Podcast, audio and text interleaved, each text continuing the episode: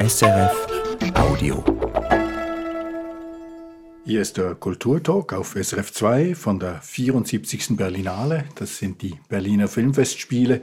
Meine Gäste sind die gleichen wie in den meisten Jahren. Katja Nikodemus und Peter Klaus, ein Stammpublikum sozusagen. Und wir reden über eine Berlinale, die so etwas wie eine Abschiedsvorstellung ist. Das ist die letzte Ausgabe unter dem Leitungsduo Mariette Rissenbeek, die Geschäftsführerin ist, und Carlos Chatrion, der vor sechs Jahren in Locarno in der Schweiz abgeworben wurde und damals als der große Retter und Messias nach Berlin geholt wurde. Die Frage, zuerst relativ einfach. Merkt man, dass das eine Abschiedsvorstellung ist? Ist diese 74. Berlinale so etwas wie ein Schlusspunkt? Also ich würde sagen nein, weil es ist ein Programm, das auch in anderen Jahren hätte stattfinden können. So ein bisschen quer gewürfelt, bekannte Namen des Autorenkinos, Festival, Vertraute, Regiedebüts, Deutsche, die üblichen Verdächtigen, das meine ich nicht abwertend. Und ich glaube, dieses Programm ist einfach gut und solide und auch teilweise sehr überraschend, aber es ist keine sozusagen Abschiedstusch. Carlos bei Bitte gut und solide würde ich Einspruch erheben wollen. So gut finde ich es nicht. Solide unterschreibe ich. Aber ich finde es auch interessant. Ich hatte vorab auch erwartet, dass es nochmal Diskussionen gibt über die Ära Chatrian-Rissenbeck. Und das findet überhaupt nicht statt.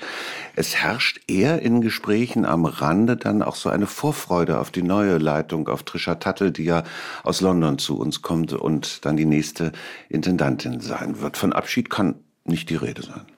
Und so durchschlagend war jetzt auch diese Ära auch nicht, muss man sagen. Das muss man leider sagen. Ja. Also es gab ja Stimmen, die schlicht und einfach sagen, Carlos Chatillon ist gescheitert in Berlin. Das muss man so sagen. Viele haben sich geirrt. Ich gebe zu, ich persönlich habe mich auch geirrt. Ich komme ja seit vielen, vielen Jahren nach Locarno.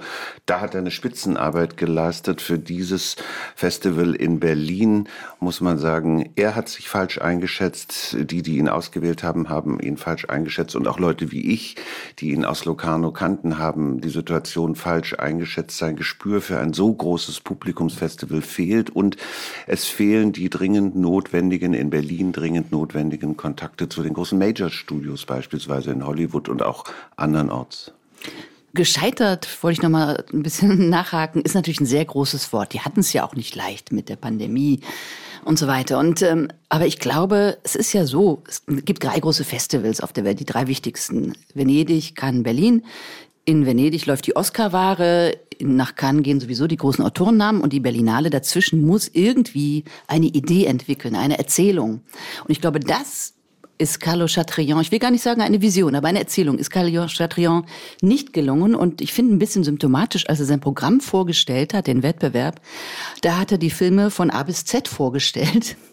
Das war so ein bisschen sehr bürokratisch und das fand ich symptomatisch. Warum sagt man nicht, diese Filme erzählen davon, die bespiegeln sich so und so? Da muss man eben auch was erfinden und präsentieren, um einen Spirit, einen Geist, eine Idee reinzubringen. Man muss allerdings auch sagen, Berlin ist ein heißes politisches Pflaster und Chatrian hatte, glaube ich, kaum eine Chance, sich im Wirrwarr, im Dschungel der verschiedenen politischen Interessen in Berlin durchzusetzen. Er ist von vielen politisch Verantwortlichen allein gelassen worden.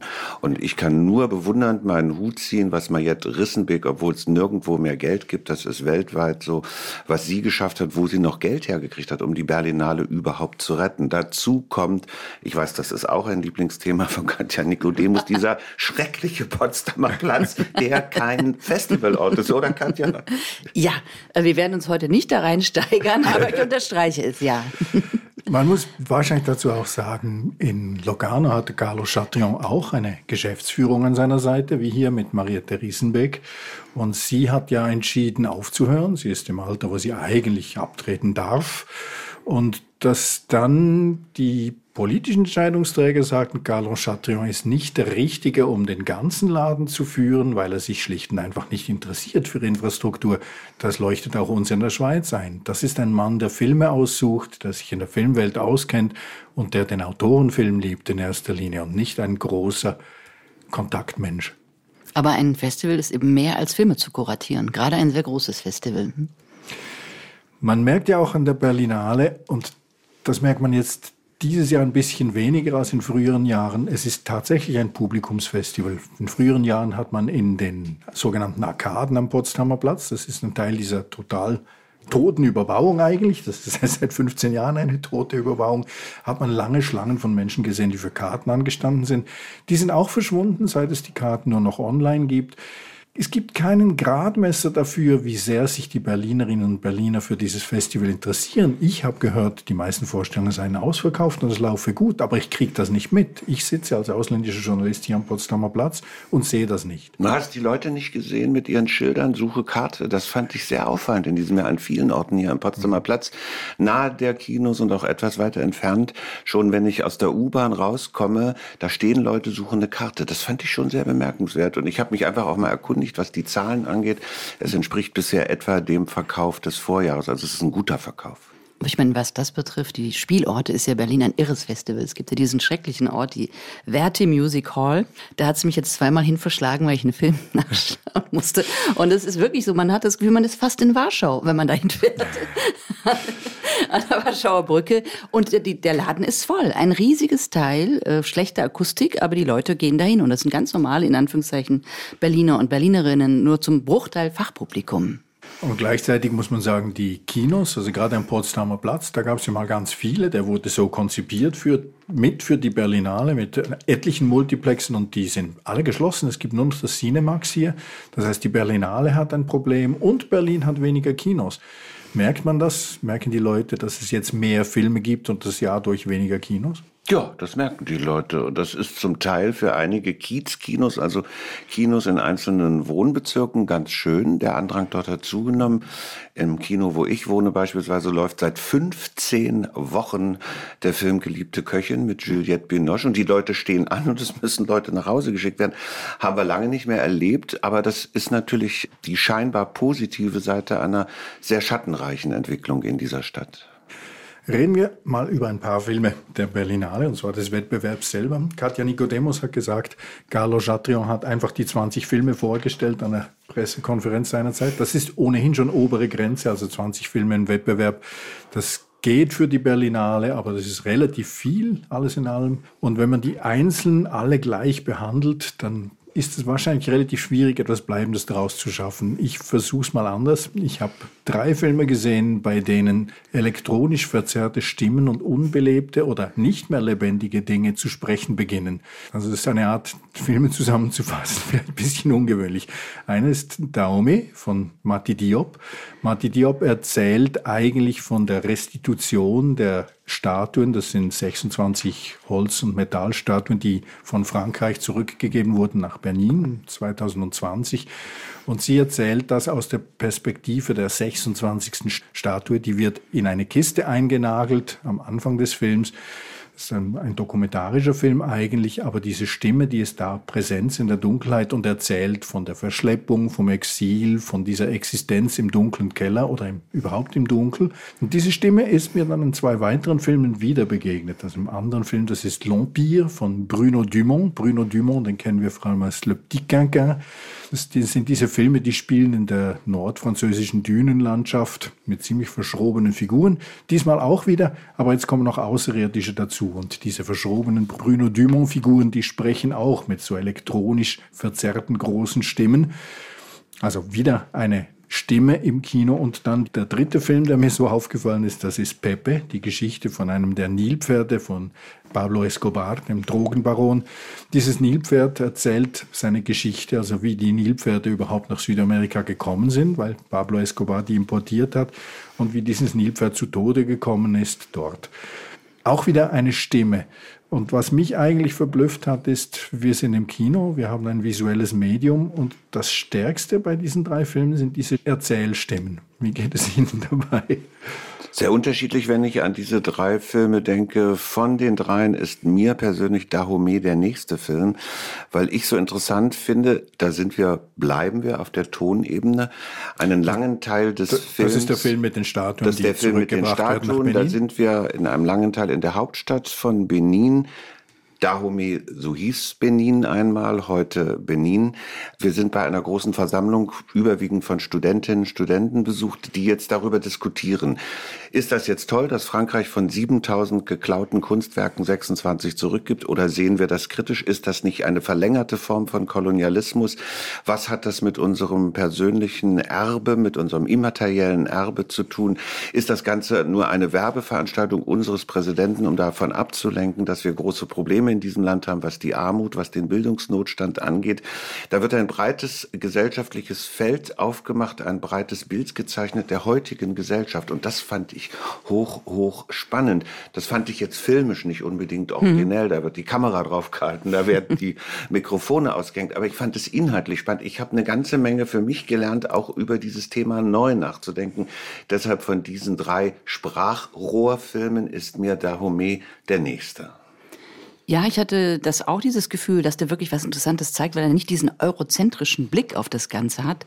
Im Zentrum des Films steht ja so eine Konferenz von weitgehend jungen Menschen, die sich über diese Objekte, die zurückgegeben wurden, unterhalten. Und da geht es eben darum, was bedeutet das für uns? Ist das jetzt eine Beleidigung, dass nur 26 zurückgegeben wurden von so und so viel tausend? Was heißt das für unsere Identität? Aber formal fand ich den Film eben auch enttäuschend, so ein bisschen wie eine bessere Art der Dokumentation. Er ist sehr kurz und im Grunde hätte das fast so ein Werk wie von dem großen Dokumentarfilmer Frederick Wiseman sein können. Man hätte dieser Konferenz eine Stunde fast zugucken können und auch den Museumswärter, den Konservatoren. Also insofern fand ich ihn einfach filmisch enttäuschend. Also Frederik Weismann hätte sich nicht mit 62 Minuten begnügt. Von Nein. ihm läuft im Moment in der Schweiz Les Trois Gros, also der, der große Fressfilm und der ist über vier Stunden lang, kommt aber beim Publikum gut an. Mhm. Mati Diop ist, muss man auch sagen, in Frankreich aufgewachsen, aber es ist die Nichte eines bekannten afrikanischen Filmemachers und insofern ist dieser Versuch, eben einen nicht eurozentrischen Blick zu erarbeiten, Besonders speziell finde ich bei ihr. Wir haben in Cannes den Film Atlantik gesehen von ihr und an den schließt sie auch nahtlos an mit Daume. Am Ende kommt auch diese Szenen am Meer wieder, am Atlantik und diese Geisterbeschwörung, die sie in Atlantik auch schon hat. Dort geht es um die Ertrunkenen, die versucht haben wegzukommen. Hier sind es diese Statuen, die zurückkommen, aber es sind Geisterstimmen und es gibt einer der Studenten oder sogar eine Studentin, die einmal sagt, ist gut, sind diese Statuen jetzt hier in Benin im Museum und nicht direkt zurückgebracht worden, dort, wo sie eigentlich herkommen, denn jetzt sind sie desakralisiert und wir müssen uns nicht mehr fürchten vor ihnen. Also so eine Art, ein aufklärerischer Gestus und der Film selber macht aber eigentlich das Gegenteil. Aber in dieser Szene wird eben auch ein Bogen in die Realität, die heutige, geschlagen, weil sofort schließt sich die Frage an, aber die Leute aus den Dörfern, wie kommen die jetzt eigentlich zu den Museen? Welche Chance haben die eigentlich, ihr kulturelles Erbe kennenzulernen? Insofern fand ich das schon wirklich einen klugen Film oder finde es nach wie vor. Aber eben meine Ursprungsfrage war, was machen wir mit diesen Stimmen? Gehen wir mal zum Nilpferd weiter. Das ist Pepe, das Nilpferd, das in Südamerika zu Tode kommt und sich an sein Leben erinnert. Der Film hat mich ein bisschen an Dahomey erinnert, auch weil er so einen Assemblage-Charakter hat. Das sind zusammengesetzte, mehr oder weniger dokumentarische Aufnahmen, die eine Erzählung suggerieren, die gar nicht wirklich vorhanden ist. Es ist nur diese Stimme des Tieres, die das zusammenhält. Mir hat das Zupackende gefehlt. Ich habe immer darauf gewartet. Der Film dauert ja etwa zwei Stunden, wenn ich mich jetzt recht erinnere. Ich habe bis zur letzten Minute darauf gewartet, dass ich nochmal auch in die heutige Zeit geführt werde, dass mein Blick auf heutige politische, gesellschaftliche Zustände geführt werden, auch wenn dieser Drogenbaron Escobar, ich meine vor 30 Jahren, 31, 1993 ums Leben gekommen ist, die Zustände für die armen Menschen, die ja hier auch im Mittelpunkt am Rande, aber eben leider immer gezeigt werden, haben sich ja nicht wirklich verändert. Die Ausbeutung ist genau die gleiche. Und da ist mir der Film nicht fokussiert genug, nicht stark genug. Ja, er ist vielleicht ein bisschen verspielt und in sich verschachtelt, aber der Ansatz ist schon fantastisch, dass man am Anfang diese gemütlich in einem afrikanischen Fluss badende Nilpferde sieht und die werden dann brutal mit Hubschraubern und Schiffen verfrachtet, letztlich auch wie Sklaven. Das ist schon alles eine sehr gute postkoloniale Auseinandersetzung und dann geht's eben auch in Spielszenen, wo sozusagen die Leute, die für Escobar arbeiten, die dann auf Lastwagen noch über Land transportieren, das hat auch was sehr Groteskes, aber vielleicht äh, eben doch ein bisschen wenig analytisch und auch ein bisschen wenig in die Gegenwart weisend. Das ist ja eigentlich ein ganz ähnlicher Vorgang wie bei den Statuen von Dahomey. Also die werden in Kisten verpackt und in ein anderes Land gebracht. Das bei Dahomey, da werden sie zurückgebracht. Die Nilpferde werden nach Südamerika gebracht. Aber tatsächlich, das wird einfach so erzählt und man überlässt das Publikum dann dem Ganzen. Und Wobei sehr lustig ist, dass die Nilpferde Afrikaans sprechen. ja. Wir haben den dritten Film mit den Stimmen und da kann man nun nicht sagen, das Publikum wird sich selbst überlassen, weil bei den Stimmen von L'Empire von Bruno Dumont. Da handelt es sich jetzt wirklich um Außerirdische und der Film bietet ja eigentlich alles auf, was wir in den letzten Jahren sattsam kennengelernt haben, vor allem das ganze Marvel-Universum. Also Bruno Dumont hat behauptet, er habe eigentlich seinen eigenen, ureigenen Autorenfilm kombiniert mit diesem Worldbuilding, das die Marvel- und Superheldenfilmen der Amerikaner dauernd demonstrieren. Und da führt das irgendwo ad absurdum, indem diese zwei riesigen außerirdischen Raumschiffe, also das eine, das gehört den Nullen, die Nullen, das sind die Bösen und die kommen in einem Raumschiff, das sieht aus wie Versailles, also das Schloss und der ganze Park. Und die Einsen, das sind die Guten, die werden von einer Frau angeführt. Und die kommen in riesigen Kathedralenschiffen. Also die, rein optisch ist das ziemlich umwerfend, was L'Empire da bietet. Es ist eine Art Parodie, aber gleichzeitig ist es auch ziemlich ernst gemeint, oder? Ja, also ich fand ihn auch schauspielerisch von einer unfassbaren Energie dieser jungen Darsteller. Und was mir wirklich gefallen hat, ist, also ganz kurz, Bruno Dumont hat ja so immer wieder Filme gemacht, wo er so in proletarischen Zusammenhang erzählt, auch eine sehr hässliche Gewalt zeigt und die dann letztlich metaphysisch oder transzendiert überhöht hat mit ja ikonischen Figuren, symbolischen Figuren, La Vie de Jésus, wo der Jesus so, ja auch im proletarischen Milieu ein arabischstämmiger junger Mann ist, der umgebracht wird in L'Humanité.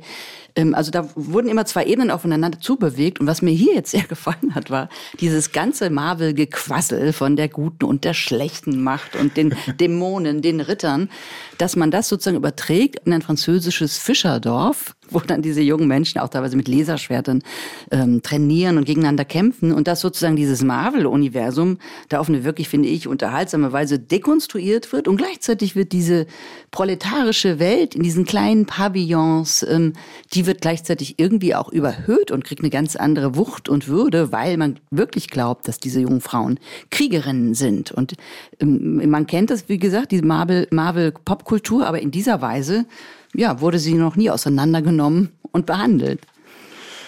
Die zwei jungen Darstellerinnen, die diese zwei jungen Frauen spielen, das sind eigentlich schon fast Ikonen des neueren französischen Kinos geworden. Also sie haben beide in Filmen von Frauen mitgespielt, die ziemlich Eindruck gemacht haben in den letzten Jahren. Die eine Darstellerin ist die Hauptdarstellerin aus der Verfilmung von L'Evénement das also Ereignis, diese, ja. ja mhm. die, diese Abtreibungsgeschichte.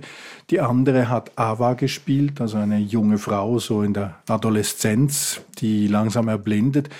Beide diese jungen Frauen sind damit so ein, ein Ausdruck des neueren feministischen Kinos, des jungen feministischen französischen Kinos. Und Bruno Dumont setzt jetzt hier ein, so als halbbekleidete Amazonen. Das hat schon etwas ich glaube, der zelebriert da seinen Altherrenblick auch auf eine ziemlich ironische Weise, oder? Das fand ich nun überhaupt nicht. Ich fand diesen Altherrenblick schmierig und widerlich und fand, wie die Körperlichkeit dieser Frauen ausgestellt wurde, reine cineastische Ausbeutung. Also in einer Liebesszene, wo dann auch noch ein Pferd daneben steht und man denkt, oh Himmels Willen, was passiert hier noch? Aber das schaut ja nur zu, das Pferd. Ja, Gott sei Dank. da war ich auch sehr froh drüber. Aber es hat mir gereicht. Es war mir schon zu viel. Und ich fand es streckenweise lustig lustig, ich fand es streckenweise komisch, ja, als Parodie, aber letztlich muss ich diesen Begriff, den Katja Nikodemus benutzt hat, äh, parodistisches Gequassel unterstreichen. Für mich blieb es beim Gequassel. Ja, natürlich tragen diese Mädchen Mini-Röckchen und die große Kriegerin tritt am Anfang und läuft ja auf der Straße im Bikini rum und da denkt man, was ist denn jetzt los, wenn die auf uns zuläuft? Das ist ne, von der Kamera auch wirklich sehr überraschend aufgenommen. Andererseits, diese Außerirdischen schlüpfen ja in die Rollen der Menschen. Und was sollen sie machen? Sie äh, zeigen halt die Menschheit so, wie sie ist. Und die Menschheit ist halt immer noch auch ein bisschen sexistisch und voyeuristisch. Also die Außerirdischen können ja die Welt sozusagen durch ihre Verwandlungsfähigkeit nicht besser machen, sondern aber die Kamera hätte es anders zeigen können. Na, aber die Kamera hat keinen voyeuristischen Blick. Das sind eigentlich fast alles Halbtotalen und Totalen. Ich finde, dass sie den Frauen eine Würde lässt und zum Beispiel bei der Sexszene gut, da kann man sagen, die beginnt ja damit, dass der junge Mann ihre Hand nimmt und dann weiß man nicht genau, fasst sie ihm zwischen die Beine, legt er die Hand zwischen die Beine und dann geht es, finde ich, schon re relativ gleichberechtigt ab. Naja, ich habe es ironisch gesehen. Ich habe das Gefühl gehabt, Bruno Dumont macht sich einen Spaß daraus, gerade mit diesen zwei jungen Darstellerinnen solche Szenen zu drehen. Also irgendwie ist es schon auch eine Retourkutsche an die, an die Marvel-Heldinnen, die ja im Moment so bemüht feministisch daherkommen, aber eigentlich im, im ganzen alten Universum angesiedelt sind. Das war ein ausgesprochen lustiger Film, L'Empire von Bruno Dumont ja. für mich. Ich habe mich königlich amüsiert, wie häufig bei diesen, eben bei den Gangan-Sachen von Bruno Dumont. Überhaupt nicht lustig, einer der deutschen Filme, Sterben, aber der ist auf großes Interesse gestoßen und ich war einigermaßen beeindruckt davon, weil der Film unter anderem, er erzählt von einer ja, man, heute, heute würde man sagen, einer dysfunktionalen Familie, aber im Prinzip. Aber der Name Dysfunktionalität muss jetzt hier nochmal anders definiert werden, sagen. Bleibt kein Stein auf dem anderen. Er erzählt in einzelnen Kapiteln von den einzelnen Familienmitgliedern. Einer ist eben Dirigent, der Sohn, seine Schwester ist Alkoholikerin, total abgestürzt. Die Eltern, der Vater, der ist dement und die Mutter, gespielt von Corinna Harfuch, die muss sich mit all dem herumschlagen und liegt ohnehin auch noch im Sterben schon zu Beginn des Films. Also wirklich überhaupt nicht lustig. Aber der Film hat drei Dinge drin, die mich verblüfft haben. Einerseits, er hat einen Humor, er lässt diesen Szenen ihre Komik, selbst wenn sie grotesk sind, also wenn sie wirklich abscheulich ist. Am Anfang sitzt Corinna Harfuch in der Scheiße, und zwar wörtlich, und sie muss mit ihren scheiße beschmierten Händen noch das Telefon ans Ohr halten, weil ihr Sohn endlich zurückruft. Und die Szene ist so widerlich sie ist, sie hat eine gewisse Komik nur schon im Gesicht von Corinna Harfuch, die eben die Nase kräuselt da und das eigentlich nicht wirklich möchte. Und gleichzeitig hat der Film so etwas wie seine eigene Gebrauchsanweisung drin. Also er kommentiert sich immer selber am deutlichsten im Gespräch zwischen dem Dirigenten und dem Künstler. Die versuchen nämlich mit dem Stück, das sie der Uhr aufführen, den schmalen Grad zu erreichen. Das ist der Grad bei der Musik hier zwischen dem Kitsch, den das Publikum noch mag, und dem, was der Künstler eigentlich zu leisten vermochte, das aber niemand mehr versteht. Und mir ist dann nicht nur bei meiner eigenen Besprechung aufgefallen, alle anderen Journalistinnen und Journalisten haben sich natürlich auch darauf gestürzt, dass er der Film hat sozusagen seine Rezension schon mit eingebaut.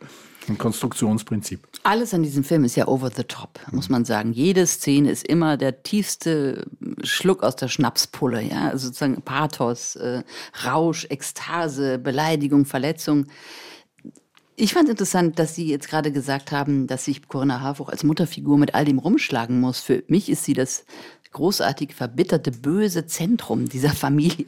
Also sie ist wirklich die eiskalte Mutter, die ihr ganzes Leben lang ihre Kinder terrorisiert, ihre Familie kaputt gemacht hat, ihren Sohn gedemütigt hat. Und sie spielt das mit einem Understatement und einer Kühle. Für mich ist eine ihrer größten Kinorollen und ich finde sie wirklich faszinierend als diese greisliche Mutterfigur, die da immer wieder auch sehr menschlich ist und dann passiv-aggressiv den, den Streuselkuchen in sich reinmampft bei, bei der Beerdigung zu der ihre Tochter nicht gekommen ist. Und der Sohn zu spät, weil er mit dem Elektrofahrzeug auf der Strecke geblieben ist. Ja. Aber das ist überhaupt die Szene, die, die fährt ja auch genau deswegen ein, weil die Mutter dem Sohn erklärt, dass sie gemerkt hat, dass sie ihn nicht liebt und dass sie danach verstanden hat, dass das okay ist. So. Und dass so ein Unfall war. Mhm. Ich finde interessant an dem Film diese Frage, muss ich meine Mutter lieben? Muss ich meine Kinder lieben? Das ist eine Frage, mit der sich viele Menschen schambesetzt rumschlagen und sich nicht trauen, die Scheiße, um dieses Wort nochmal zu nehmen, rauszulassen und sich damit zu beschmeißen. Es war mir ein bisschen zu überkonstruiert in manchen Momenten und ich hatte auch ein bisschen das Problem in einigen Szenen, dass ich den Eindruck hatte, Frau Harfurch versucht, Herrn Eidinger an die Wand zu spielen und Herr Eidinger versucht, Frau Harfurch an die Wand zu spielen. Mir fehlte dann doch manchmal der Faden, der die beiden miteinander verbindet. Aber was Corinna Harfurch hier macht, muss ich sagen, das ist wirklich große Schauspielkunst. Sie hält mich dann auch bei der Stange beim Film. Ich glaube, das wird das Publikum auch gutieren. Also der Film heißt Sterben. Er ist nicht lustig auf den ersten Blick, aber er ist irgendwo enorm unterhaltsam in seiner ganzen Länge. Und ich kann mir gut vorstellen, dass es im Kino auch funktioniert. Ja, und lustig ist es ja auch, Entschuldigung, dass es völlig antipsychologisch ist. Diese dysfunktionale Familie hat ja ihre Dysfunktionalität völlig äh, als Wesen akzeptiert. Es geht eigentlich nur noch darum, sich darüber zu unterhalten, aber es geht nicht um Therapie, um Erklärung, letztlich gar nicht mehr um Vorwürfe. Wir sind eigentlich hier auch schauspielerisch in einem postpsychologischen und posttherapeutischen Stadium angelangt. Wobei es auch ein Bild unserer Gesellschaft natürlich ist, dieser Ich-Gesellschaft. Ich, ich, ich, ich, ich, die anderen interessieren mich gar nicht mehr. Das fand ich auch einen ganz interessanten Aspekt. Und das wird sehr nebenbei entworfen. Das wird mir nicht über den Schädel gezogen. Reden wir noch über einen anderen deutschen Film, der von Andreas Dresen, der irgendwie raussticht, weil er eben ein typischer Dresen-Film ist in meinen Augen. Das heißt, die Figuren, die sind alle sehr sorgfältig im Alltag eingebettet. Es geht um ein junges Ehepaar, das von den Nazis umgebracht wird, weil sie im Widerstand sind in Berlin. Und diese Geschichte so zu erzählen jetzt in Deutschland, das hat mich eigentlich verblüfft. Wir hatten eben Stella im Kino, wir werden The Zone of Interest haben nächste Woche. Es gab etliche Filme zum Thema Nazizeit und Holocaust. Was macht Andreas Dresen hier? Er blickt auf die Gegenwart. Er stellt mir die Frage, traust du dich zu sagen, ich weiß ja von nichts, ich stehe am Rande, ich mische mich nicht ein? Oder gehst du beispielsweise jetzt zu den Demonstrationen, von denen es ja gerade gegen rechts so viele in Deutschland gibt? Das ist für mich der spannendste Aspekt dieses Films. Und dann der Blick auf den Alltag in der Nazizeit, der unspektakulär ist, der nicht mit Krimi-Spannungselementen aufputscht, sondern mich in eine Alltäglichkeit führt, wo ich diese alltägliche, gewöhnliche, normale Gefährdung spüre anhand dieser Figuren, die es ja wirklich gegeben hat. Ich muss sagen, ich fand die Konstruktion des Films ein bisschen spannungslos, weil es gibt ja die Ebene im Gefängnis, wo Hilde Koppi, diese junge Frau, ihren Sohn zur Welt bringt. Sie ist, glaube ich, elf Monate im Gefängnis. Und die andere Ebene es sind eben Rückblenden, die eine Vorgeschichte erzählen, die Vorgeschichte ihrer Beziehung, ihrer Ehe. Und die sind antichronologisch, die gehen immer weiter zurück. Und mir hat daran gefehlt bei diesen Rückblenden, dass es da, ähm, ich fand, denen gelang es keine wirkliche Gegenwärtigkeit zu entwickeln. Die waren immer die Illustration dessen, was da noch kommt. Und letztlich, finde ich, gelang es dadurch Andreas Driesen nicht, diese junge Frau den Nazis zu entreißen, um es mal so plakativ zu sagen. Also ihr ein Leben zu geben jenseits dieses schrecklichen Endes, was man kennt. Man wusste ja, dass sie guillotiniert wird, aber sozusagen ihr dann doch ein Eigenleben zu geben, eine, eine pure Gegenwart, das ist ihm für mich nicht gelungen in diesen Rückblenden. Andreas Dresen in Liebe, eure Hilde heißt der Film und auch der wird in der Schweiz ins Kino kommen. Bei den anderen, über die wir geredet haben, wissen wir es zum Teil noch nicht. Wir haben noch ein paar wenige Sekunden übrig. Oh Gott. Wie geht es mit der Berlinale weiter? Es gibt wieder eine mit Trisha Tuttle. Sie haben es gesagt, Peter Klaus. Das ist die neue Leiterin. Sie fängt im April schon an. Gibt es einen Neustart für die Berlinale oder muss man froh sein, wenn sie überlebt in den nächsten Jahren? Ich denke, Trischert hatte versucht, einen harmonischen Übergang zu finden. Davon zeugt, dass sie Maya Drissenbeck gebeten hat, noch ein halbes Jahr zu bleiben, um die finanzielle Ebene in die neue Ära zu tragen. Und ich erwarte schon, dass sie Kraft ihrer internationalen Kontakte der Berlinale ein Bild gibt, dass sie eine Idee, sie vielleicht sogar, was Katja Nikodemus vorhin sagte, was nicht sein muss, aber sie vielleicht das einbringt, nämlich eine Vision. Und sie hat ja auch einen queeren Hintergrund und ich glaube, dass sie da auch in die Tradition der Berlinale reinpasst, in, auch in, vielleicht in das Leben dieser Stadt mehr als ihr Vorgänger. Also es geht weiter mit der 75. Berlinale in einem Jahr. Das war der Kulturtalk auf SRF 2 Kultur von der 74. Berlinale. Meine Gäste waren Peter Klaus und Katja Nikodemus. Ich bin Michael Sennhauser. SRF Audio.